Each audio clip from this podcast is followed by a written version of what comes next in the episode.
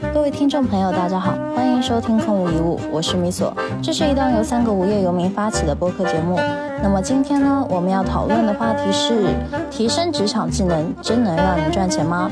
话题的发起者呢是我们的海晨。OK，然后会发现最近就是米索基本不提问题，问题宝宝就基本上是我和小白，对不对？没有什么问题。对你好像都没有什么问题，然后不可以这样。对，好，下次下次。然后小小的脑袋多多的问题。然后今天其实我我去想的东西就是关于职场技能，嗯这个这个话题其实我一开始想的是这个点，是因为我之前有一些朋友，就是后来就是他们本身做 HR 那种，还有就是做那种在外企比较多吧，然后出来以后就是自己做自己的事儿，然后就在给大家去讲职场技能类的东西，然后包括以前因为我在在行上看的比较多嘛，嗯，然后呢，这个时候也会类似很多人去提职场技能，但其实因为我们其实都在做生意，这时候我们我就会开始去思考一个问题，毕竟就是说上班不是很赚钱的一事儿嘛。然后就是大家在谈职场技能这个东西的时候，就举个例子啊，怎么做汇报，然后怎么画 PPT，怎么做 Excel 等等等，他们背后究竟在想的东西是什么？这件事情其实我想到更多的联想就在就是说职场究竟是个啥？嗯然后我的最大的问题就是，当时我在跟小白再去聊这个话题的时候，我发现小白再一次的又答应了，然后我在想是为什么？对，小白，你说一下，为什么你会觉得这个话题能聊？嗯，大概也是因为我看过很多的个案，当然是从个人发展的这个角度来看，会会发现大家会存在就局部用力过猛，但是整个整个战局就是一片混乱的这样的一个状态。嗯，然后我很我能深切的感受到，尤其是嗯，有些很多国外的朋友嘛，然后也有、或者说在海外工作的中国的朋友，那两相对比，我就有一个很明确的观感，就是国内的朋友们，大家真的很努力。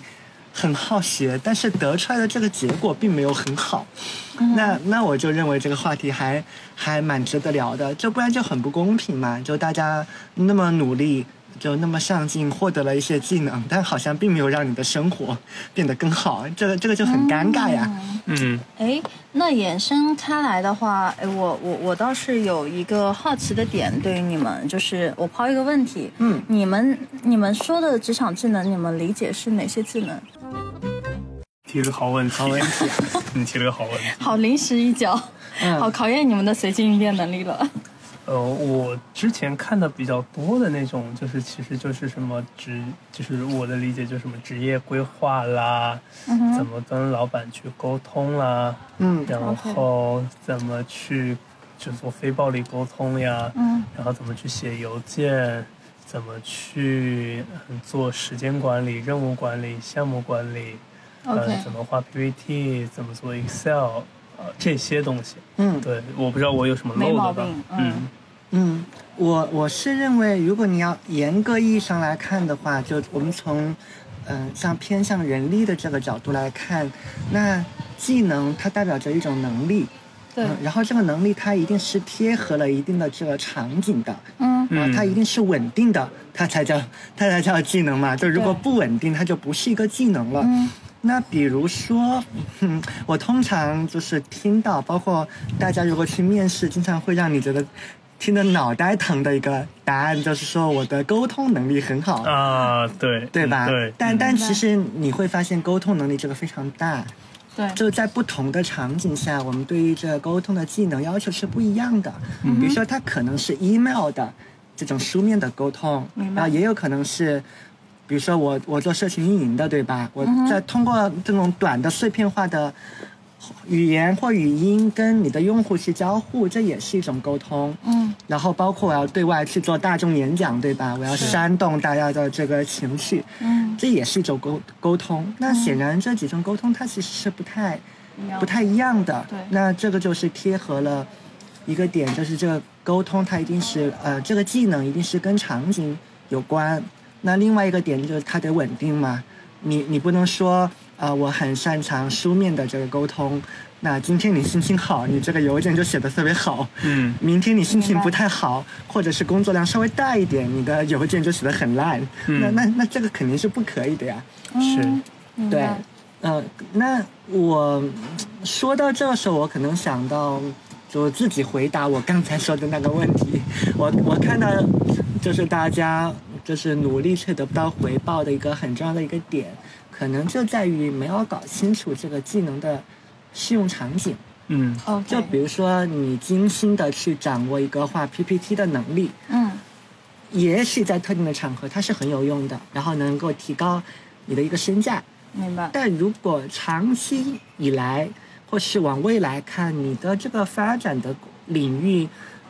并不直接和这个相关，或者说它主要的价值交付，跟这个没有那么大关联，那你掌握这个技能就没有什么卵用啊。嗯，是。对，其实我觉得这个问题更好的问题就是职场究竟是啥？因为其实你刚刚在说的时候，我才想起来，就是嗯这个问题，我觉得反而比较有意思，就是。就是你想想，就是我印象里是前段时间我听那个播客，大概的意思就是，嗯、有个评论吧，嗯就是说，好像是就是说北上广深的白领其实不是普通人，就是其实这是一个非常非常，就是一个非常小众的一个环境，就是不是大家想的，就是全天下都是这么一帮嗯职职场的人。我估计其实量没有大家想的那么大。对，就这个时候，就是说白了，只是说因为在这个圈子里面。会导致就是大家觉得这好像就是一个通用的技能，但举个例子，如果说今天我们就开始都回家种地，对，学的东西就是，你像我，特别喜欢对我还在我还在我家我家的床头啊种蘑菇啊，包括种过种过水稻啊之类的，这个好像听起来我还掌握了一些这种类型的技能，嗯。但是我觉得这件事情就很有意思，就是所以这个时候我觉得其实技能，因为技能在我看来就是和学习一样，就永远学不完的，对。它只有匹配具体的需求。然后这个时候职场技能，我觉得先得去理一理，就是职场对你们来说是个啥？嗯。对，因为我我不知道为什么我脑子里面一脑子一脑补就会很容易想到，就是说大家就是通过，呃嗯，举个例子啊，就外企了，或者说很 fancy 的那种，就是大家需要就白领上班，然后写邮件的那种，就是会我脑子里面很容易脑补成职场。但你想想，就是因为我们之前有很多供应商嘛，就是特别江湖那种，那玩意儿算职场吗？明白啊，对，嗯嗯。然后包括你你你的客户那种服务门店的，他们算职场吗？对，呃，是是是。然后我突然想到了我最近看的一些书，里头有讲到一个很有意思的点，就是呃，有一个我我我忘了他是谁哦，就是他当年他爸呃，他应该是后来去做投资了。他爸当年在他呃高中毕业的时候就跟他说，你需要去掌握一个通用型的技能。然后他去学了什么，你知道吧？就是他在那个暑假，他去学了焊接技术。就是你很难想象一个，就是现在他看来是一个功成名就的投资人，但是在他早年的时候，他爸就给他灌输一个概念，就是说你需要去掌握一门你可以生存的技能。嗯嗯。呃，然后呢，结果他就学了那个焊接技术，并且就是那个假期，他通过焊接，然后去 对 去赚到了钱。那么。对于对于我们这这个话题而言，就是我们在讨论说职场技能，它算不算是一个职场的技能？我觉得可能在我们当下，尤其是北上广深的人来讲，会觉得好像焊接技术好像很奇怪，它不能算是职场的技能，因为我们理解的职场技能，就像你们刚才说的，你们提到的 PPT 的绘画能力也好，然后还有就是做演讲 presentation，就是这些都 OK。但是你们可能不会去说什么炒菜、嗯焊接，嗯。你们不会把这个当成职场技能吗？是。甚至你们可能会觉得说，或者说大多数人他他不会觉得我会炒菜，我会种田，我会焊接，这意味着我拥有了职场技能。是。就大家对于职场这个概念好像还是非常的高大上，我不知道是不是各位有这样的感觉？你说的那个点很有意思，因为你想想，对于一个 对。对于一个工人来说，其实焊接是就是这件事情很有趣、很 tricky 的一点，就是说，嗯、因为因为我确实之前就家里面也有人有包工，就是当包工头的，嗯，然后所以就说说实话，很多北上广深的白领真的没有就是建筑工人一个月赚得多，这是真的。对，嗯，对，就是说白了，水泥工、水管工，你可以去搜搜水管工的工资，其实时薪人家时薪很高的。嗯、外卖也是，对，然后呢，这个时候就是我其实就会好奇，就是大家去在想那个职场坚持那个就是职场人的尊严，就是在坚持啥玩意儿？嗯对，就是因为你也加班，你也画 PPT，你也熬夜，只不过就是你蹲在一个相对就不是户外的一个环境里面在做这件事情。是对，其实所以就是说，我一直没想明白，就是大家在说职场职场的那个话题的时候，会不会就是在说一个，就是大家以为普天之下都是这样的，但实际上是一个不一定能对很有解释力的一个东西，因为其实就像大学生嘛，就全国其实只有百分之四的人读过大学，但是大家会感觉你周围的可能是因为话语权的问题，对，但是那样就会很容易让人产生偏差，就是以为这个世界都是这样的，但其实不是。对的。嗯，嗯，我我刚才我我想到一件事情呢，就是或许能够跟嗯之前海生跟我聊到了一个比方，就是甲乙方的这件事情链接起来。嗯，就在我看来，嗯，技能这个事情它其实本身是没有高低贵贱之分的。嗯明白。嗯，所以说有的时候我们在前面加加了一个呃词儿叫职场，那可能大家第一个联想到就是类似做 PPT 啊，什么对上管理，对吧？嗯嗯团队建设啊，这种或制定战略规划。啊，这种是大家能够联想到的，然后就不会想到说什么你扫地扫得很干净，然后抹桌子抹得很干净，嗯是的它它是一个感觉很厉害的一个技能。明白但但事实上，呃，一个技能它到底，嗯，值不值钱，然后给人的观感怎么样？其实它通常受两个事情影响嘛，一个是文化，就是。那大家就是会天然的就会觉得啊这一类的东西它听起来会更嗯棒棒的一点，是。然后那一类的好像听起来就觉得 low low 的一点，那那个这是文化的一个、对大家一个影响，那这个我们可以先放放下不说，嗯，那另外一个就是客观的价值嘛，那就能交换多少钱，那这个事情它其实跟它其实跟需求大小铆定在一块儿的，明白。以。及它能不能跟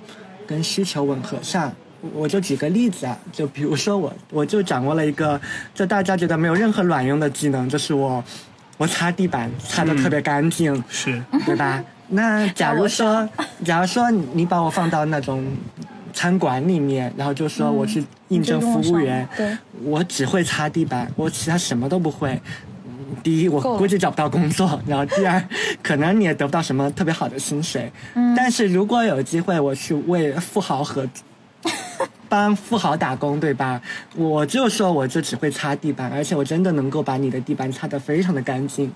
然后会在这方面做成专家，那也许我就能换得很多钱嘛。那那那这样看起来去擦地板也很好呀，哦啊。嗯，也不错，还锻炼了身体。哎，我补充一下，就是怦然心动的那个整理术，嗯。对啊，其实那个姑娘她之前也不是一个收纳师啊，但是你看，她就把这个收纳的技能发挥成自己的职业，然后工作就是专门帮人负责收纳，就是是进到人家家里去帮人做那我可喜欢个收纳。那个工作。对对对，嗯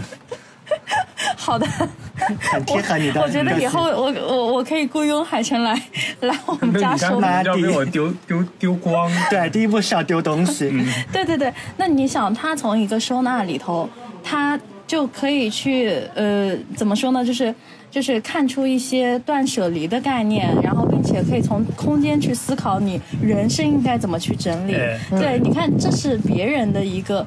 我们都不能叫是职场技能，因为在很多人眼里，他就是一个做收纳的，做收纳的可能就是一个服务工，但是人家的服务工就可以服务的很高级，他他可以从事实服务到你的概念，服务到你的人生，对那这个境界就不一样了。你们知道最近就是那个写断舍离的那个那个姑娘，她叫什么？山下知音吗？我忘了。一下忘对忘记了。山下英子。哦哦，对对对，她最近又又写了一本书，叫什么？丈夫应该断舍离。哎，你不要笑，这真的真的。他说就是把丈夫给断舍离掉是吗？对 对对，那本书的名字反正是和那个家庭就是老公有关的嘛。嗯。那么他这本书应该就是丈夫是不是该断舍离？呃，其实我稍微粗浅的翻了一下，他的意思就是说，从他原本断舍离的那个就是呃家务那一块，延伸到了亲密关系，然后他的感觉是让老公也断舍离，还是把断不老公断舍离是把？关系就是把关系视为断舍离的状态，怎么说呢？就是你可以理解为，如果你陷入在一段不好的婚姻关系里，嗯，那么其实它会给你带来很多的困扰，包括它会影响到你人生的方方面面。对对，因为你你你的状态就是很糟糕的。但是呢，他那本书可能就是说，其实你们应该去正视你和比如说你亲密关系另一半的之间的这样的一个状态，嗯，包括什么时候。该去保持那种断舍离。如果是不好的关系，嗯，那你可能就要适当的去改变。对，那就像你整理家务一样，或者是整理你家里的东西一样，一些就是陈旧的、占用你空间的，并且你利用率非常低的东西，其实本质上你应该扔掉，但是你会内心不舍，你会觉得就是老一辈会经常会有那种我舍不得扔这个家具，但其实上它放在那边就是占你空间的，对然后利用率极低，你其实那块腾出来，你反而会。去可可能去填补另外东西，就是会更高效嘛。就包括衣服也是啊，很多人舍不得扔衣服，那其实你都不穿，或者说你的身材已经穿不下了，但你就放在那边，你你总觉得我有一天可以穿进它，但实际上这个东西你应该去把它挪掉、处理掉，嗯它是对你长期而言就是积累在你身上的一种。就是心底的一种灰尘一样的东西存在，嗯所以其实你应该把它去妥善的处理掉。那当然，他不是说妥善的把丈夫给处理掉，只是说让人们就是再去正视你在婚姻当中的那个关系，你是在怎么样的一个状态下，你是舒服的呢，还是说是其实很很难受的？OK 对，所以他就上升到了亲密关系上的断舍离。嗯。对，嗯那就当然话题有点延伸了。就我们刚刚在说职场技能的时候，大家就是可能真的只会盯着那个职场技能，就我们理解的职场技能去谈这个职场技能，但实际上我们刚刚延伸了，比如说擦地啊。然后什么收纳家居啊，然后等等一系列，它能不能算职场技能呢？其实，在特定的场合下，它能帮你赚到钱。对对，那你说它是不是职场的一个必要的技能？对，其实它也是，对只是我们可能长期沉浸在一种呃很 fancy，或者是也不叫 fancy 吧，就是大家的环境就是上班族，你接触到的也大家都是上班族，那么你可能就会更 focus 在一些你现在能看到的视野范围内能看到的一些职场技能里。那么其实久而久之，你会你会容易被思想就是固化住。嗯嗯，对，一会儿我也会讲一下，就是我之前有看那个，就公众号有写过一篇文章，是讲一本豆瓣被低估的书嘛，他就是讲那个香奈儿的前 CEO，嗯就那个女嗯女总裁，对，我以为你要推荐如何追求美丽少女，对 没有，啊如何追求哦，这个也是个智能，青少男，对，对对对，其实这当然也是技能，但是不是职场技能？那那我另说，除非你是一个专业的情感咨询师，那他他也是你的技能就你可以 PUA 导师，对，PUA 是坏词，你知道吗？但是另一种高阶的，嗯。就是我们说高级的一点词，其实你不是 PUA，你是在帮助他变得更好。对。情感教练，对对对，情感教练。嗯，嗯，对。对，其实这就是我等会儿会去补充的，就你为什么说情感教练摸着自己干嘛？因为我现在也也有在做情感教练的事啊，你们都懂的吧？但我知道，我知道，而且效果还是很不错你有。帮男生做过吗？男生还没有找我做，嗯，你可以试试嘛。对，我觉得 OK 啊我觉得只要只要有男生愿意来找我做的话，我嗯我可以手把手的指导。小宇宙里面打广告了。嗯，对，哦，播播客里面打广，对对，因为我会发现女生我现在遇到的 case 是什么呢？呃，很多的女性她们在关系里还是。就一旦进入到关系，就丧失了保持独立的状态的自我，嗯，这个真的很要命。我虽然我知道，嗯，就他们心里也知道，我应该还是保持原本的独立的状态，但是他们会情不自禁在关系里自然的就依附到对方身上去，嗯对然后渐渐的就丧失掉了另一部分。那么我常见的状况就是，可能对方当年是因为那个姑娘的独立自信，或者说她有自己的爱好啊什么之类的，然后对她就是有青睐有倾心，但是呢，一旦他们陷入关系，就发现哎，姑娘怎么就放弃了自己的爱好，也不去健身啦，也不去练瑜伽啦，嗯。也不去干嘛干嘛了，就整天只想着 粘着他，嗯。对，就是丧失掉了自己的人格。下次可以开个这个话题吧。对，嗯。哦，可以，哎，对，但但米所聊聊这个、嗯这个点，虽然它跟跟我们的主线已经有点不太一致了，啊，但让我联想到一个事儿，就是、如果我们今天在聊职场，我默认呃我们面对的还是那种已经在公司里面。在工作的那一部分人了嘛，我会发现他们也会出现一个倾向，就是刚才跟米所说的那个是类似的，就就相当于我的公司就成了我的那个男人嘛，嗯。啊，我我慢慢就是一直在，一直在就是满足这个这个人的一个需求，哎或者我单方面的在觉得我在满足他需求，可以。然后慢慢的就就去忘记了我我自己的一些哦，事儿。是是是，嗯，所以其实这边就已经会聊到说，就是个人跟公司之间，他应该他应该是一个怎么样的怎样的一个关系嘛？嗯然后之前海生有跟我聊到一个，就是甲乙方的类比，我还觉得嗯蛮妙的，可以请海生来再说说看。OK，呃，我自己的那个点是这样的，就是我会把一个人去上班儿，然后当做是你是一家公司，但你对这家公司交付的是个 to B 服务。嗯举个例子，你去干了行政，那你就想象成你是个行政公司，只不过你现在只有这个大客户。嗯，对对对对，那这个时候你的心态就不一样，是因为就是说，很多时候大家上班就会想到什么样的东西，就是好像我只要去了，我就能拿到钱。啊然后呢，那这个时候就会开始就是磨洋工嘛，因为很多时候你想想，你作为一个老板的时候，你等你当老板那天，你就会发现，在一个公司差不多固定的时候，你会倾向于发固定费用，而不是发一个浮动的抽成，那个只会给前台销售发。那这时候就会造成一个当然一个负反馈呢，就是说让嗯很多的白领就是和他的他的事情和销售岗不太一样的那个状态，就导致就是他的绩效和他的绩效是严重滞后的。那这个时候就是会导致大家就进入那个打工状态。但是如果说你把你自己看这个 to B 的公司的时候，你就会发现，其实你就相当于在 charge 一个恒定的费用。对，然后呢，这个时候很重要的一件事情来了，就是大家总以为上班是没有成本的，其实有。你想你在北京上班，你就承担着北京的房租和北京三十块钱吃的就非常垃圾的外卖，对不对？嗯。但你如果去成都去工作，你就可以享受非常低的工，呃，也是非常低的工资，对非常低的物价，然后非常低的房租。对，那这个时候其实就是相当于你真实的这个公司，你把它做一个公司，你要去，嗯，你的收入就是就是公司给你发的工资就是你的收入，你的开支就是你的就是日常的这些运营成本，就是你的租房啊、吃饭啊、等等等。然后那其实最后的东西才是你的利润。其实我们真正看的就是最后的利润，因为很可能会出现，就是说有的人赚五千花四千，那是还剩下一千？有的人是赚十万，然后花九千九百九十九，他只有一。对，那这个时候其实最后还是看的是利润。那这个时候我就会很明显的发现，就是说上班上久了，可能有的人就会忘记我其实我自己是一家公司。嗯，对，就上久了，就真的就是会把人上傻。为什么我会这么说？是因为我我之前可能有很多客户那种，就是我比较吸富二代那种状态的人，然后呢，这个时候就是你就会发现，就是家里面没有厂，然后或者就是说可能二三线人城市政政商关系那种，就家里面其实是很很开心又快乐的。然后呢，结果就读完这书，然后甚至有的就是国内的好的学校，或者说海、海归回来，然后结果上了两年班呢，你就会发现他他的整个的逻辑就是完全乙方的逻辑。就是相当于就是久了，他就学学开始学习搬砖，驯服，但其实你会发现，他本身他的天生的资源其实是一个非常甲方的资源。我觉得很多，其实我跟他们去深聊，他们我其实会发现，他们爸妈小时候也会教他一些甲方的思考模式。嗯，结果就是因为可能大学的教育会导致就是一套在我看来就是现在的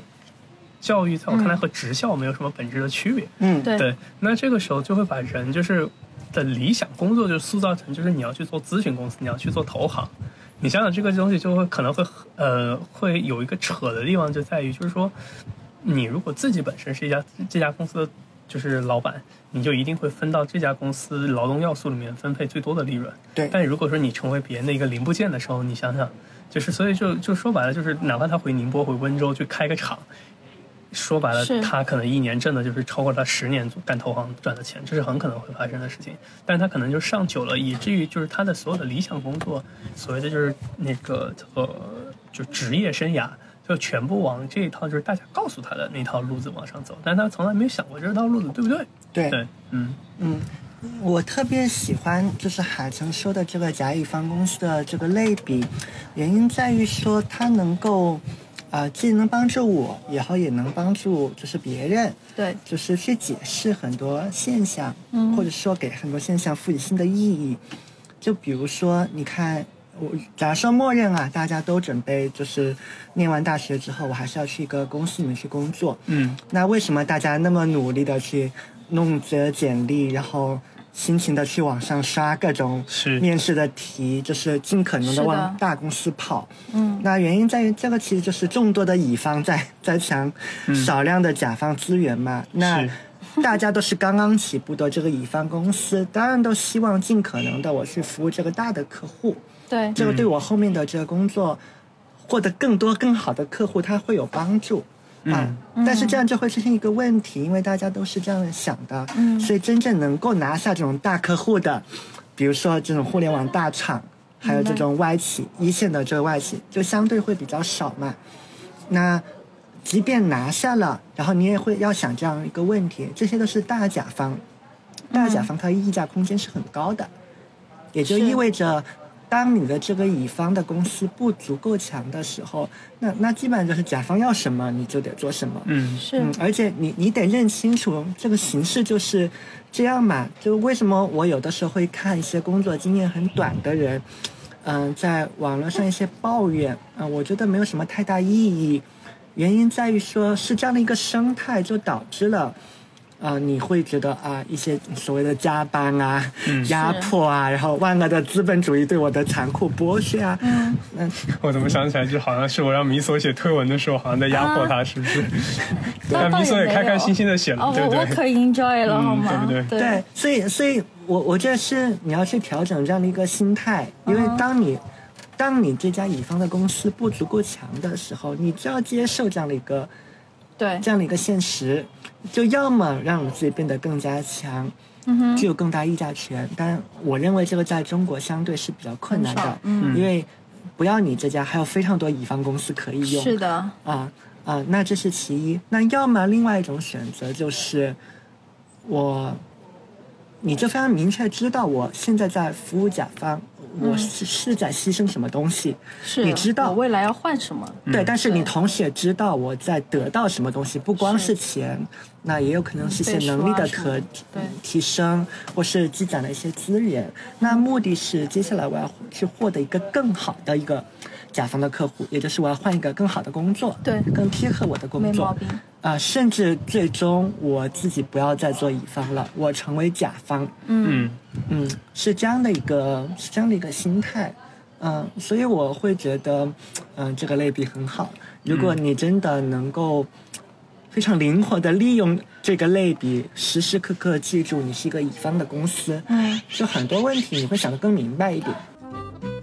对，包括我我自己不是现在有秘密的在在给人做一些私人的那种教练嘛，但是其实大家明面上以为我是在教副业，但是实际上我暗啰啰传授了很多的东西。嗯，对，就比如说我我举个很典型的例子，呃，你说在职场当中，我一直跟我的那些就是就花钱买我的那些陪跑的用户说一个很重要的事儿，就是你们不要想着自己就是给公司打工的，你们现在开始一定要有意识，仔细想想你怎么可以利用公司。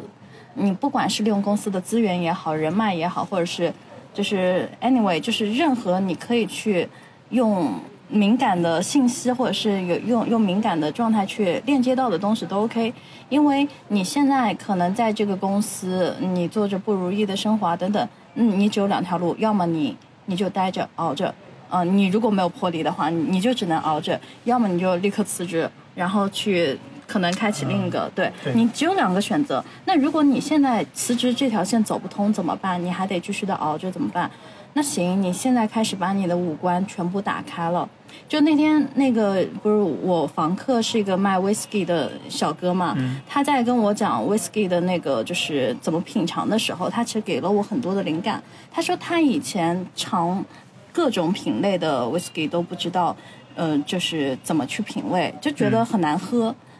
其实对于很多人职场新人而言也是这样子。你可能就像我们品鉴一个酒，你如果是一个小白，你喝这些你是喝不出各种口感。我给你日本的，我给你美国的，我给你苏格兰的，嗯我我让你去喝不同的种类，你可能喝着都觉得很难喝。嗯就一个结论。对，但是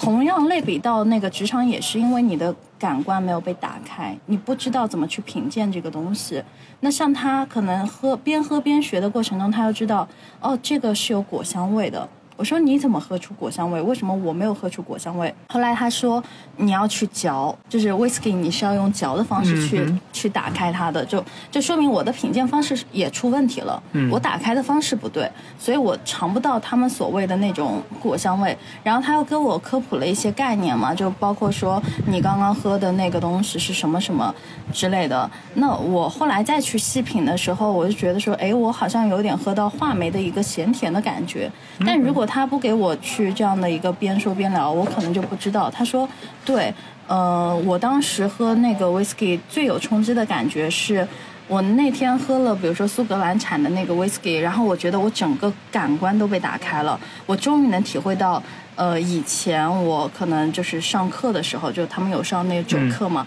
上课时候那个老师说的，你们喝这个东西是会有五官被打开的那种感觉的，他当时怎么都感受不到，突然之间他自己成了酒商，可能也就是可能喝了几年了之后。他说那个晚上，嗯他突然觉得感官被，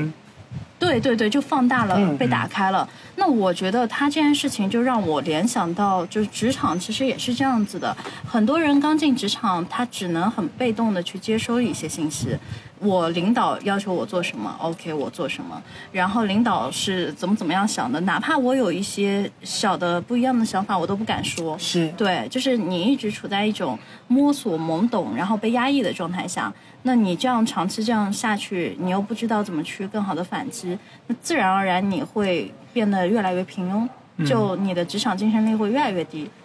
是但是有些人，就包括来找我的，就他们可能遇到问题，然后我给他们支招。那我我觉得我可能就像是那天晚上给我讲 whisky 怎么喝的那个小哥的角色一样，我是在告诉他们你应该怎么去做。所以为什么我说，其实每个人就是他们是需要有一个类似于 coach 这样的角色去帮到他们的。可能他没办法从就运气差一点，他没有办法从他的那个领导身上去获得，没有办法从他的同事或者朋友身上去寻求帮助。嗯，但如果他还没有意识的话，那那没办法，没救了，就就拉倒吧。对但意识好一点的，就大部分我这边来的人，其实他们已经还不错了。嗯，嗯所以他已经有那个意识，说我应该去请一个秘密的 coach 来帮我，嗯、去提升我的职场竞争力。那可能他们来找到我之后，然后我再给他们打助攻，我再告诉他们，你们现在开始把你们的思维全部改掉。OK 嗯，现在你告诉我你你是什么行业、什么岗位，以及你现在有的人脉资源和你公司的资源资源全部告诉我。就是我要一个非常详细的他们的一个工作的描述的方式和流程，然后我可以通过外部的视角去告诉他，嗯呃，怎么去快速的去把这些资源给更好的运转起来。那所以，其实我告诉他们的逻辑就是，你要把你的感官全部打开。嗯，因为你人是在乙方的状态下，你整个人是内敛的，是收着的，你是在被动接收信息的。但如果你在一个大甲方的状态下，你就知道，OK，现在我手里有什么，然后我现在会什么，以及我可以链接的东西是什么。那接下来你就会非常主动的去。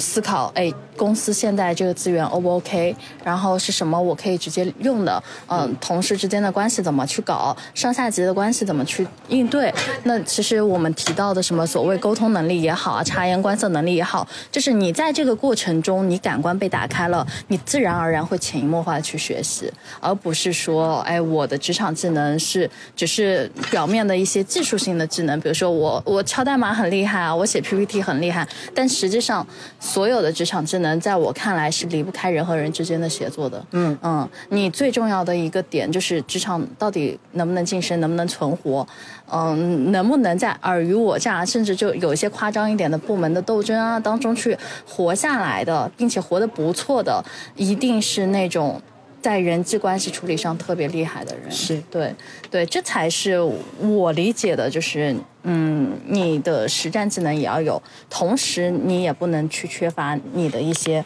就是我们说的他他看不到的一个技能，抽象的技能，比如说人际的关系处理的技能等等，对，其实是一个非常甲方的技能，它就像你是一个你是一个公司，你怎么样去跟其他公司结盟，对或者说怎么去分化、瓦解、打击别人，在我看来都是这么一套连续的技能。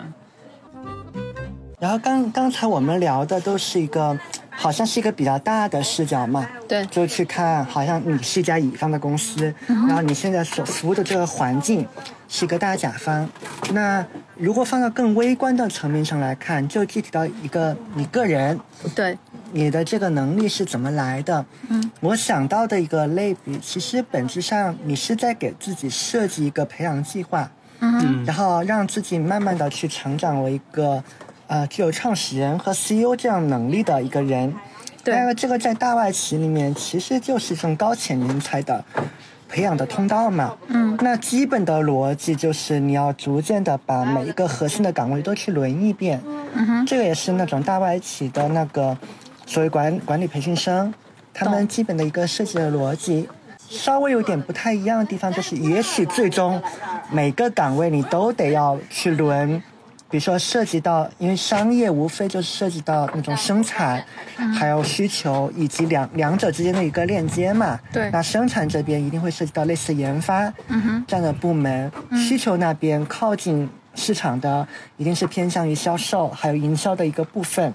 懂，嗯，然后链接就是类似供应链，嗯，还有渠道这些这些个岗位，然后你都得轮到。但是其实轮的先后会不一样，也许最终的结果是你你在做 CEO 之前你都得干一遍，而且要干得很好，但是先后是不一样的。嗯，那先后的这个逻辑其实就是在贴合你的个人特质来。就为什么如果真的是把你当成一个 CEO 去培养的话，明白，第一步，那个 HR 或者是公司的战略偏向战略层的这些人，一定会去安排你去做很多类似像 MD、MBTI、盖勒普这样的各种各样的一个测验，对，就是为了更好的去了解你的一个特质。嗯，就如果可以选的话，肯定是优先去做你本来就比较擅长的这个部门，然后把相应的这个能力培养起来，顺便也做出一坨成果来，得到一定的这个威望，然后再轮到下面的一个岗位嘛。对，那这是理想中的这样的一个状况。哦啊明白但但现实中，就大家也知道，就这个计划你可以做，但做完之后，你一定会发现，这个公司不一定会提供这样的环境给到你。首先，它不一定会给你这样的一个轮岗的机会；二来，即便真的要轮，也未必按照你最舒服的这个顺序来，对吧？嗯，而且我我倒是有一个发现，就是我不知道是因为呃，就是我这边的人，比如说来找过来的人，他们的一个特质是这样的，还是说你们也会有遇到，就是什么情况呢？呃。来找我这边的人都向我表达了一个渴望，他们可能是上班族现在，但是呢，他们都想要成为像我这样子的一个相对比较自由的状态，嗯，就是自由职业，你们可以理解为对，也是想要去做一个独立的超级个体，嗯。对。那这样的需求其实很多，只是说，嗯，他们想的是，哎，通过副业，然后转成就是副业收入超过主业之后，他就可以辞职了。对那么就专心把副业发展成主业，然后最后去走上我这样的一个道路。对，呃，是这样的情况。然后我不知道你们这边有没有遇到过类似于就是想要成为超级个体，而不是成为就是中高层的 leader 的这样的一个情况。嗯，基本来跟我聊的人都不是打算好好正经上班的那种。对，就是其实某种程度上的都是野心家，在我看来，就是他们就是怎么说呢？我会把我会把公司当做一个王国，然后嗯底下有很多很多的士兵嘛。他们现在其实是个士兵，但在我看来，他们不太并不想去晋升成团长、军长，他们好像就非常希望自己能够最后成为一个独立一方的军阀或者是一个部落。然后呢，这个时候他们其实就会一开始就会去想嘛，就是那就怎么把一个人变成一个很赚钱的一个公司。录完滚下去。刚才说到那个，就是你们吸引的什么人嘛？嗯，然后海海生，干脆你从头说好了。啊，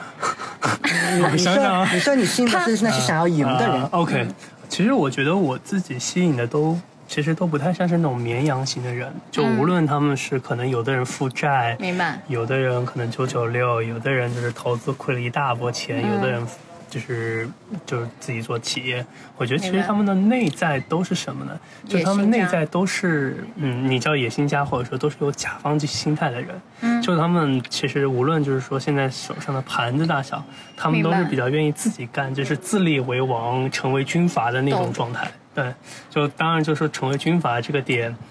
呃，我觉得这个心态真的很不一样。因为你想想，有的军阀可能也就只有那么几号人、几百号人，就占了一个山头；对有的大公司的 leader 可能就是上千号人的，明白。对。但你会发现，大家心态是不一样的，因为上千号的上面还有师长嘛。对但是就是可能军阀就是自己当家，所以其实我会我会之前因为聊过，还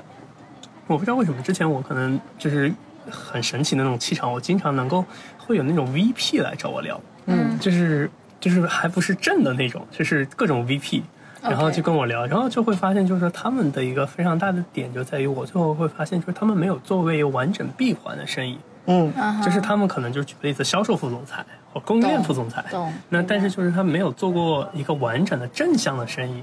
公路上面摊个鸡蛋饼都没有干过，对所以这个时候他其实很多的心法上的东西他是很难去理解的。然后我其实之前经常会帮这种人去理解的东西，就是让他去感受那个东西是怎么样。因为其实就像我之前我也带过一个还算大的团队，就我之前发钱也很大方的，但我自己后来在自己就是自己的公司的时候，我就会发现，哎，就是对 我心会痛的，对、嗯对。然后我觉得就是那个那个心法差距非常非常的大，明白。对，我觉得那个就是不越过那个坎，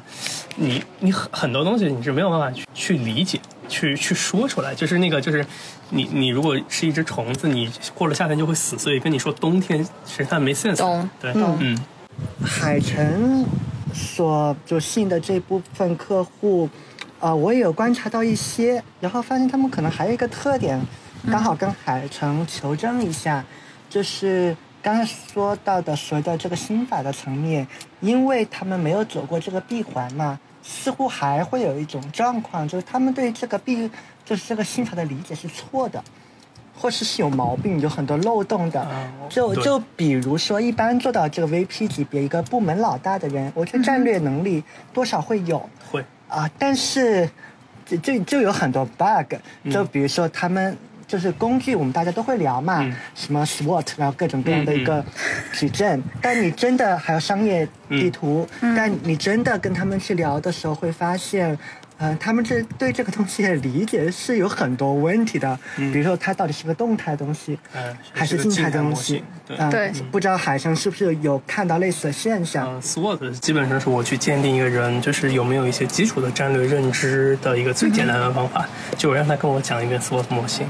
我见过的百分之九十五以上的人跟我讲的完全是全是错的。不一样哦对，因为其实你想想，就是说 SWOT 它首先是个静态模型，它不是那个就是 S W O T，它是可以组合的。嗯，对对，然后呢，而且就是它可以去衍生出来很多，就是，嗯，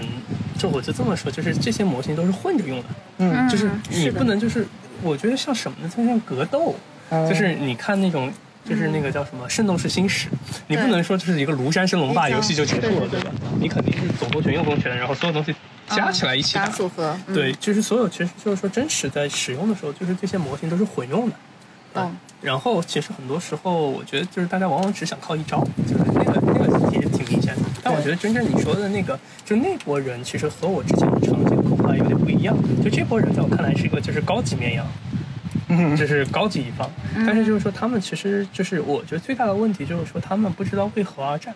嗯就他们可能去举个例子，手上已经有很多人，就相当于一个兵强马壮的将领，但他已经习惯了听元帅或者说将军说什么，OK，然后他往前做，就是他是非常好的压路机。但是你如果说突然一下不给他指令的时候，他其实会只会按照惯性往前推。明白。对，就是我想起一个人吧，就像那个当年拿破仑在滑铁卢会战的时候失败，其实是因为当年叫做格鲁希，然后没有去及时回援。他没有回援的原因非常简单，因为他之前已经非常习惯听拿破仑的命令，拿破仑让他干嘛就干嘛。OK 就是他最后撤退的时候特别牛逼，就是就是军事学上的典范。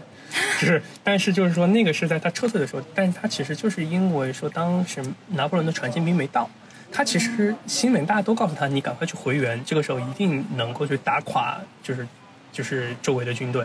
确实，当当年如果说就是重新去推演，只要他回回军了，就是其实就是就威灵顿就是英军和普鲁士军队就基本上大崩盘。但其实就是因为他当时他已经太习惯当个乙方了，就是甲方没来命令的时候他已经不动，然后他没有想过这个仗究竟怎么打，然后呢就游戏就崩盘了。对，是，嗯。嗯，刚才海城有讲到，他所吸引的这部分人，更多是想要赢的对。这类人。那我这边情况会稍微有点不太一样。嗯，我这边接触到这一部分人，呃，更多是就在我的理解，他们是更想要生活要有全方面位的这个平衡，不仅是物质上的，还有精神上的。然后一个典型的画像是这些人工作能力，在我看来是很好的，甚至在他现在所在的这个工作里面，从绩效上来看是 OK 的，但他们感觉到非常的不舒适，非常的不舒服，啊、但从这个角度来讲，他们可能会比一般就是在公司里面工作的人，自我觉醒的这个程度会更高。嗯。但是呢，又不不足够清晰，就是你不知你知道自己是不舒服，但你不太知道为什么不舒服，，OK，或具体不舒服的那个点到底是什么。哦你说那个，我想起来一个东西叫西部世界，嗯，啊其实，OK，就是相当于一群 AI 人突然一下，哦靠，发现我觉醒了。我自己自我觉醒了，然后这游戏就不一样了。对，对。。但但这样就会有一个问题，就是当你因为我觉得人要要去变化，嗯，我觉得第一步是你得解释嗯当前的这个现象，你得完成一个基本的一个解释之后，你才能采取行动。就当你不能解释的时候，就会出现两种情况。第一种情况就是攻击自己，嗯，就比如说我在这公司明明工作的挺好的，啊因为你看我的绩效是好的呀或者说绩效可能一般，但我确实好不容易进到一个那么好的公司里面，大家都说好，而且也说这个部门好，嗯，对吧？但是我就不舒服，明白。那那我就自我攻击嘛，那一定是我我有问题，我、嗯。我太敏感了，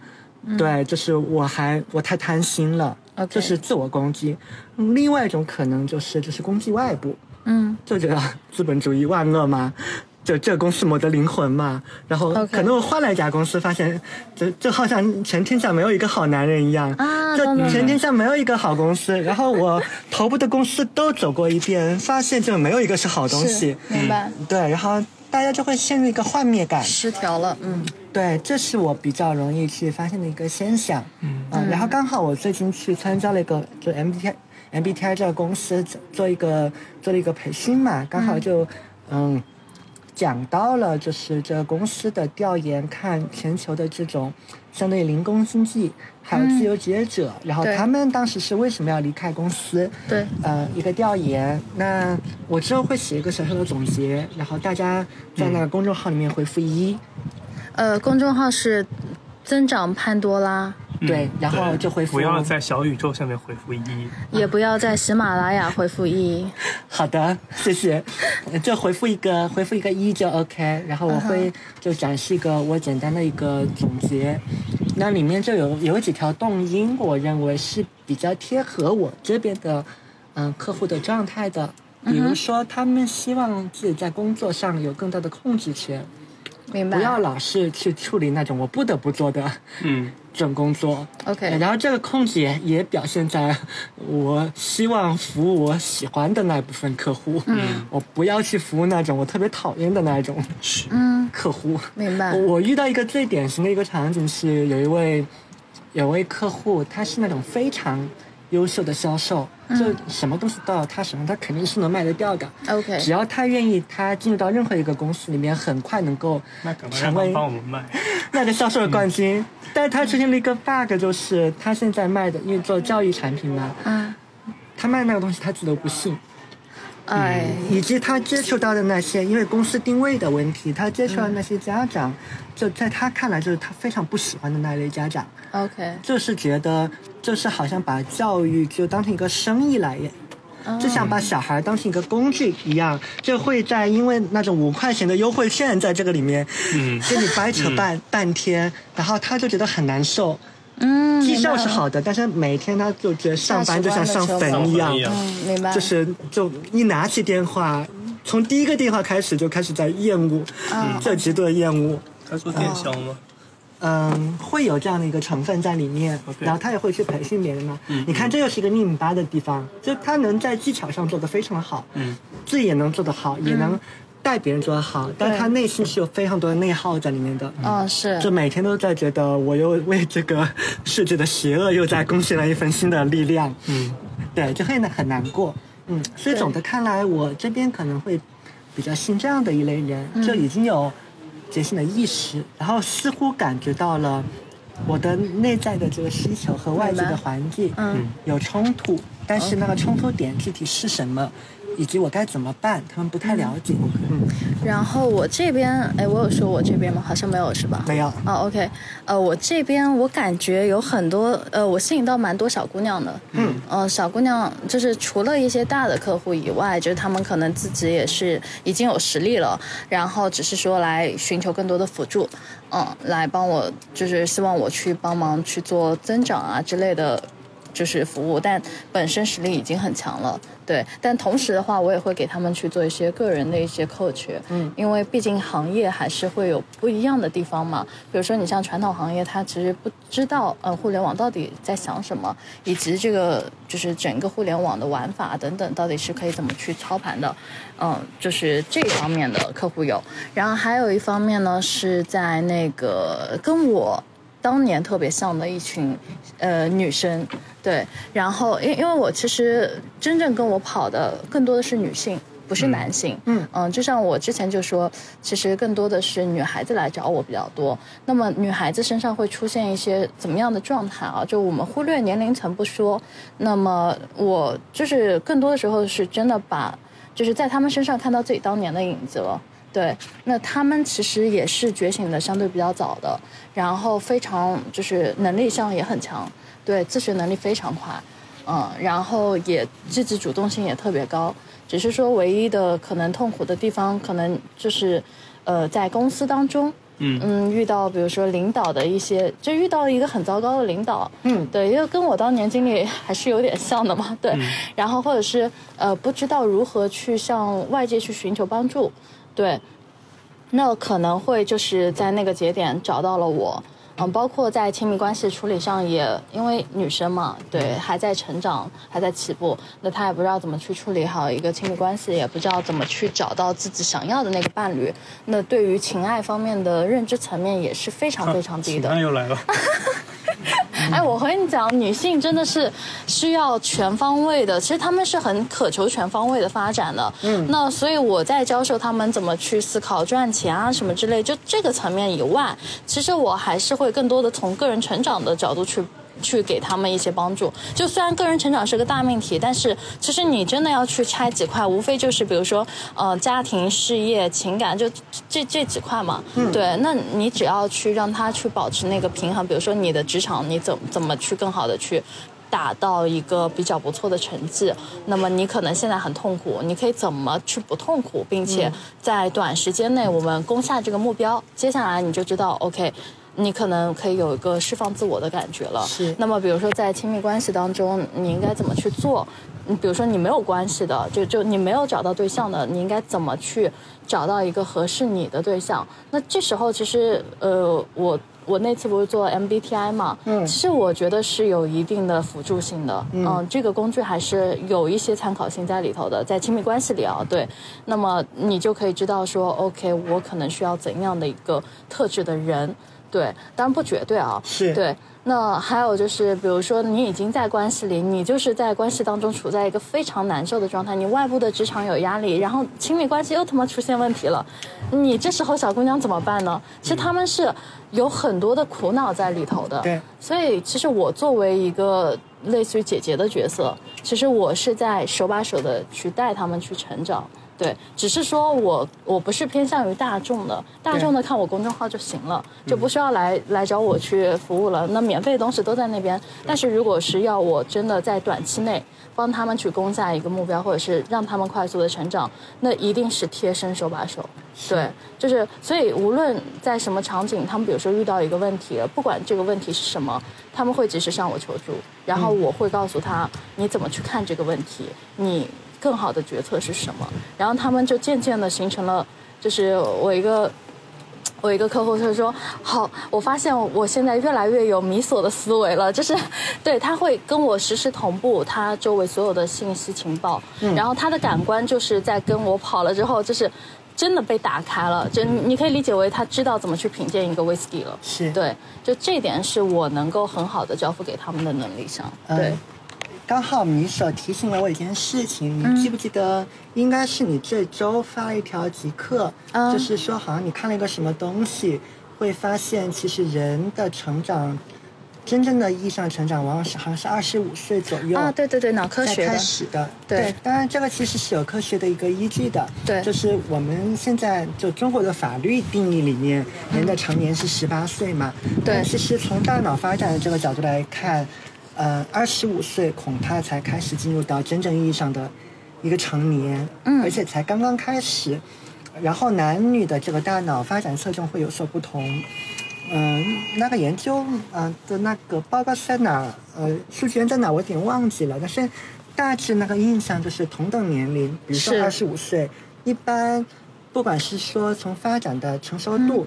还是这个发展的意识来讲，女性都会更强一点。对，从我这边，嗯，观察到的这个现象也比较明显。嗯，就呃，如果就我有限的客户的样本来看，嗯，男性整体的一个，嗯，一个发展的诉求更多倾向于向外，就会更贴向那个海城的那一边，就是我我要赢，我要赢，然后它都是指向于一个外部的嘛。哎呦，不行了。啊，但女性就不太一样，女生更多要指向内部。或或者说，他也是表面上会呈现出一个像女战士一样，也跟男的一样在攻城略地。嗯，但实际上你跟他多聊一下，会发现他的他的动力来自于内在。这个是，就是从我接过的，就是有限的客户，嗯，其实就是，就是我有我有大概有一个印象，男生你不用去太告诉他为什么做啊，为什么？就是我就告诉你。就是前面有个碉堡炸了它，嗯，OK。然后呢，这时候女生你还得跟她讲讲为什么，嗯，OK。然后就是因为其实我会发现，嗯，讲真，就是在特别高强度的作战底下，我会发现女生反而，嗯，行动力迟疑，行动力会更持久。就是男生很容易，就是说这个碉堡没拆下来，他可能就会就缩进树洞里面了。嗯，女生其实钻出来就是。女生那个状态就是突击不利了，她可以发动很多次进攻。就是她如果真的认准这件事情，所以你得跟她 align 好。对对，男生的话说白了就是男生可能我就非常糙啊，就是我打不下来，抽着鞭子往上往上拱。对，但是女生的话还会有点点不一样。就是这个时候我会发现女生的那套 self driven 的能力还蛮强的。嗯，男生我觉得更像是怎么呢？是因为恐惧。嗯，是因为社会对他有要求，有这个东西，所以我其实都不太用赶着男生去上战场，是因为男生的恐惧就会驱使他，就是乍看他非常就武德丰沛啊，或者是之类的，其实不是。明白。对，就可能就是因为我觉得扎克伯格带了个坏头，就是让大家感觉好像三十岁之前必须得成为首富才行。哦，是是是。所以这个给很多男生很多压力。其实我觉得男权社会对于绝大部分的男生是一个不友好的社会。对对。对，这这个我倒是呃，因因为我下一篇文章会去写，呃，就是关于年少成名这个点嘛，就包括也涉及到一个脑科学的发育嘛，就大脑的发育，嗯，因为就像我看到的，就我已经把那个脑科学书给看完了嘛，他其实已经有提到。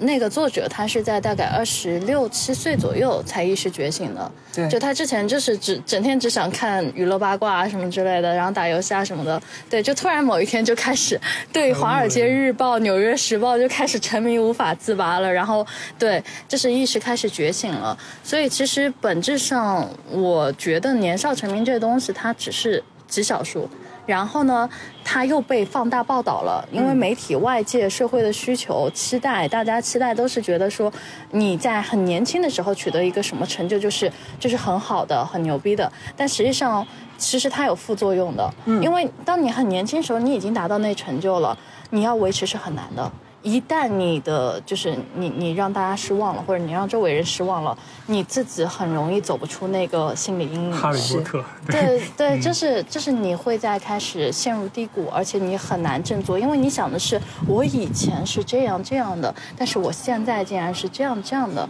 就你你会越来越挫败，就是后半生就就是一下子陷入了一个低谷。那你要想，我们人可能就是我我算八十岁吧。你如果很早在二十岁或者二十五岁的阶段，你就已经达到了一个很非凡的成就，然后你可能那时候心气什么的都都比较高，嗯，然后你很容易去飘，嗯你会因为这样的成就，你心智其实还没有发育成熟，对你没有办法去接受这些东西，然后外界突然给你这么多的荣誉嘉奖，你很容易飘的，对那你要想，你后面的这个几十年、五六十年你怎么过呢？对对，你就一下子会陷入到一个自我怀疑的阶段了。对对，所以其实年少成名未必是一件好事。这个让我让我想到一个例子，就是说有人做过那个调研嘛，嗯就是那种。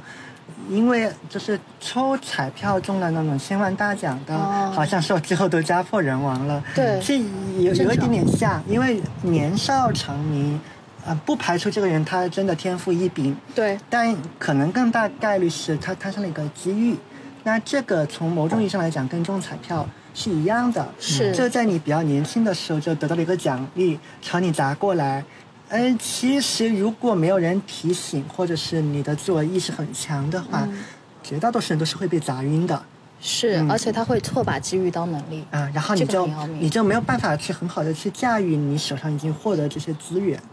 对对对，所以你看那些中了大奖的，为为什么后面就很多人都家破人亡？因为他根本就驾驭不了那个财富。嗯，对啊，当然，我觉得就是如果能中的很好哈，嗯，对，我相信大家能够有机会驾驭的。嗯，嗯，对对，就就愿意持续听我们播客的，我觉得，嗯，好好硬啊。没有没有，其实其实就像我我刚才有在私聊的时候说嘛，我们这类播客，老板是绝对不想让自己底下的员工去听到的，嗯对，但老板自己会听。对，对，这就是一个很很相悖的这样的一个东西，嗯。因为我们说的很多的东西，其实其实对于那个大的团队而言不太好，嗯。因为。说白了，说难听一点，我我要带兵打仗，我希望兵觉醒吗？其实我我并不想要兵这么多的兵觉醒，因为将军的位置就一个，你要觉醒了，谁来给我干活啊？就这么简单、很粗暴的一个逻辑在里头。但但这里我我持一个、嗯呃不太一样的这个观点啊，就是如果就假如是我现在有有自己这个公司，然后嗯成立了这个团队的话，嗯、我其实还蛮愿意我手下人去听的，原因在于说，如果、如果你的员工因为听了，然后有了觉醒了，就具备这样的一个能力，然后他想选择离开，这是一件好事情。那同时，如果你的员工一具备这个能力，他就立刻想要离开你的这个公司，嗯。恐怕你得。你得反思第一自我了是吗？反思一下你公司的这个价值观和文化是不是有些问题，留不住这些人，对，以及你是不是本来就招错了人，OK，啊，我刚刚想起来，这个东西其实就是国国军向共产党军队跨越的那个鸿沟，因为其实就是相当于就国军这套就是为何而战这套逻辑不太吸引人，就导致就是说他只要一不管，就团队就立马就会散架。嗯，但其实，呃，解放军有个很很牛逼的一个能力，尤其在志愿军时代，就是在朝鲜作战的时候，就会有个很恐怖的技能，就是就是这些兵哪怕就是流散了，嗯就是被打散了，他能重新组织一个临时的战斗团体。啊，对，然后呢，这个时候其实是因为他们对这个组织的认同，就是他们知道为何而战，嗯，就是不愿意去战的，就是当年被俘虏的国民党兵就回家种田了嘛，就花钱回家种田了。那留下来就是愿意为此而战，然后这个时候再给他足够好的技战术，嗯。这个时候他就能爆发出非常惊人的战斗能力。嗯，我举个例子，当年就是对印度的战争里面就有一个有一个战士，反正就是说当当时三四个人吧，四个人还走丢了一个人，明白，对，然后他们三个人俘虏了一个炮兵营，就是你可以理解炮兵营就是，嗯、四门炮是一个排，然后炮兵营就十几门炮，几百号人，就就他们就几个人就俘虏。你想想，国军士兵就三个人就赶快跑，往回家跑。明白。OK，然后要不要停？好，好，最后。OK，然后呃，我刚想到是这里，然后我想到就是说，今天我们最后可以去聊一个话题，就是如果说，嗯，就职就还回到职业技能这个地方，嗯如果我们最后其实就是你自己的发展和你的公司不一定匹配的时候，对，你最后如果说把自己当做一个公司，所以呃，你们会有什么就是推荐给大家的策略？嗯嗯，我我觉得就直接来这个可以上手的这个建议吧。呃，凡是我觉得从零到一最难，嗯或者说从零到零点五最难。对呃，我觉得可以从这个零点五的这个部分嗯开始说起来。呃其实我刚刚提到了，你就把自己当成一个 CEO 去培养，为自己去设置一个轮岗的这样的一个计划嘛。嗯那轮岗计划的第一步是你得先知道哪些岗位对一个商业来讲嗯它是重要的，以及他们是干嘛的。那这件事情要怎么做？其实很简单，你随便去找一个，嗯，比如说名声在外的这种大厂，嗯。呃，什么阿里啊、腾讯啊，啊，嗯、我们可以去找一些头部的公司，比如说像阿里、腾讯，然后字节这样的公司，或者是一些，嗯，怎么讲，就在招聘上做的还比较不错的这公司，，OK，我们去刻意的收集各个核心岗位的这个那个 JD，嗯。比如说你看看销售，它 JD 的描述是什么，嗯。然后研发的描述是什么，嗯。然后有关营销这个描述是什么，嗯，你先看一看这个 JD 的部分，你能不能都看懂？明白。先别先别提你能不能做到，先去理解能不能看懂，看懂上面的每个词，还有每一条工作职责它后面所代表的含义。OK，如果看不懂，OK，那这就成了一个作业，到你现有的这个工作环境里面去找线索。嗯比如说，就看看你们公司的研发到底在干嘛，这个东西的原材料是什么，它整个是怎么一步一步做出来的。嗯嗯，我觉得这是第一步可以去做的事儿。OK，那我这边也补充一下吧，就是呃，根据你的这个，我我倒是觉得大家可以去跟他们直接聊，嗯比如说吃顿饭啊什么的。那你你说跟同事吃个饭，哎，聊一聊什么的，反正大家都会嘛，这这也是一个职场的必修课了。对，就是从从茶水间去套一些你想要的信息，这个是最直接的。嗯对，那这样你也知道，哎，大家都到底在干嘛。对，然后我自己这边的话，我个人建议是，如果你发现现在的职位、职业技能和你现在的公司就出现拧巴的状态，你很难受，那怎么办呢？就很简单。有一个小的方法，就是你先去找找看你到底喜欢什么或者擅长什么。就我我还是一个逻辑，嗯，你能不能就是先从你喜欢或者擅长的点，然后去去做一些事业，然后去从外部得到反馈，比如说你身边的好友啊等等，啊、因为很多人跟我说，就包括我昨天在海城的那个群里做分享嘛，有很多人说什么觉得哎写作，嗯。啊，对，哎，我我其实真的太粗暴了，我觉得我就扎刀子，你知道吗？就很多人跟我说，呃，很喜欢写作，然后很呃觉得这个写作技能什么的，就自我感觉很不错。嗯。然后我就抛了很现实的问题，OK，那你告诉我，呃，你们平时。就是有有写过东西吗？就一个很直白，你你有没有做过？嗯啊，你你别说喜欢呀都想对，以及你写了什么，嗯、以及你坚持没坚持，以及你的灵感如果枯竭了怎么办？你打算嗯继续写下去吗？因为在我看来，如果你真的喜欢这事儿，不管有没有外界的因素，还是有没有内部的自己因素，其实你都会去做这件事情。对的不管我给不给你钱。嗯。嗯，如果如果说你是只是因为受到外部的影响，说大家都在写作了，嗯，然后大家可能都靠这个赚钱了，然后我觉得，哎，好像我小时候写作也不错，嗯，然后我觉得我有这个能力天赋，但是你从来都没有做过，就这个技能从你高考毕业完写完作文之后就再也没有动过了，然后你这时候再跟我说我喜欢写作，我觉得我有写作的天赋和能力，这是你你懂的吗？这这就很扯，对。就就对有很多时候大家在说这种技能的时候特别空，对非常空技能都是要在实战中间去检验的。是是就类似很多人跟我说我聪明可爱又善良，那我说你证明给我看嘛。对对对，就很现实的一个点，就是你你觉得你自己很擅长的一样东西，你觉得你自己很喜欢的一个东西，你是不是有做过？需要高强度的实践。对对，大量练习。你想我我尼玛写了多少年啊？我我尼玛才写成这个样子。对，但是好在是我我其实不是求流量的那种。对，然后我更多写的时候，其实是在自我总结，是然后自我拷问自己。对，所以其实我也不需要外部的一些，就是真的给你多少的反馈，就是我的内在动力足足够去支撑我去做这件事儿。所以我说，嗯、大家去找一些内在动力特别强的东西，就是我不给你钱你也能做。那这是什么？你你找到之后你要去做啊，你你要去练习，然后并且真的你通过周围人给你反应，发现哎这条路径是跑得通的，是对你你就可以去开发出你自己的技能项了。对，然后你可以慢慢的先用这个先去试水嘛，你不用一上来来个大招说，我我今天就就不喜欢了，我就不干了。对那你怎么养活你自己嘛，对吧？你你因为你没有一个承接的东西，别人有承接的东西，别人有底气辞职，是因为他已经养成熟了那条线。对对，所以他敢一拍桌子是。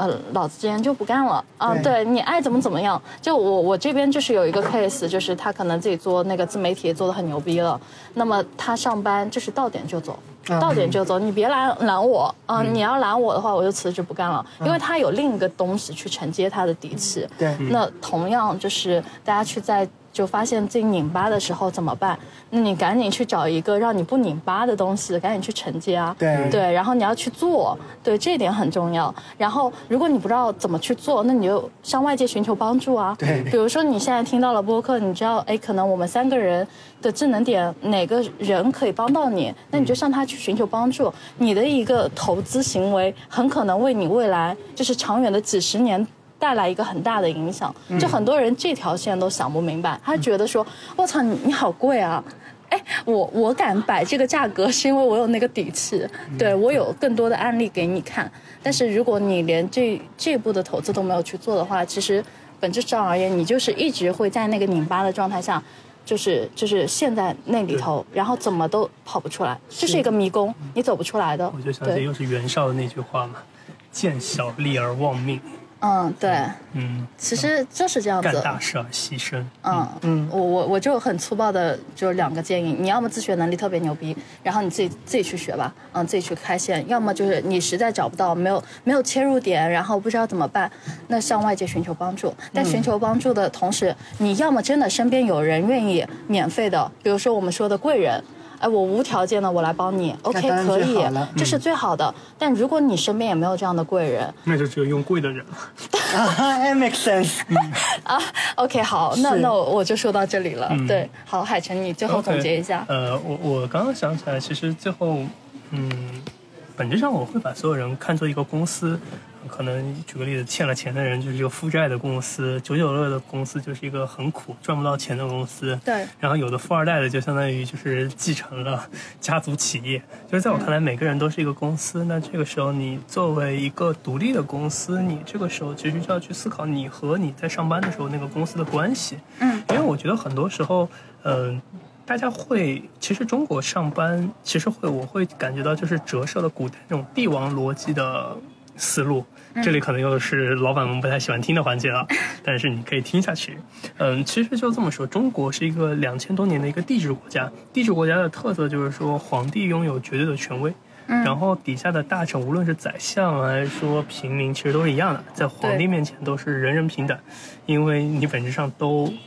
都是要去承担无限的义务，他有无限的权利。但是其实中世纪就是公司，其实这个很典型的一个还蛮西方的一个概念。对就公司这套逻辑其实是一个非常像那种封建时代。封建时代其实和大家想的不太一样哈，就是说中国讲的周朝的那种封建社会和西欧或者说日本以及说其他各地的封建制度是完全不一样的。就是嗯，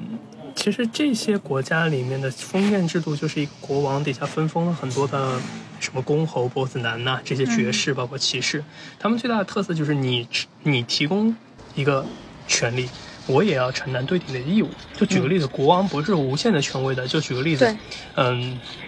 就是突然一下米索成为了杭州公爵，然后呢这时候，那如果说他作为一个国王，他就得去给，就不能封你个杭州公杭州公爵，不给你杭州的地啊，嗯那这个时候就有问题。那如果说你既然如果你变成一个杭州公爵，那你就得得提供他足够的士兵，然后还有足够的赋税。那这个时候，如果说他有一天不封你地了，你也没有必要去提供他。当然，同样的就是，如果说他封了你，你不给他提供足够的，那也得玩完。但中国其实很多时候在上班的时候就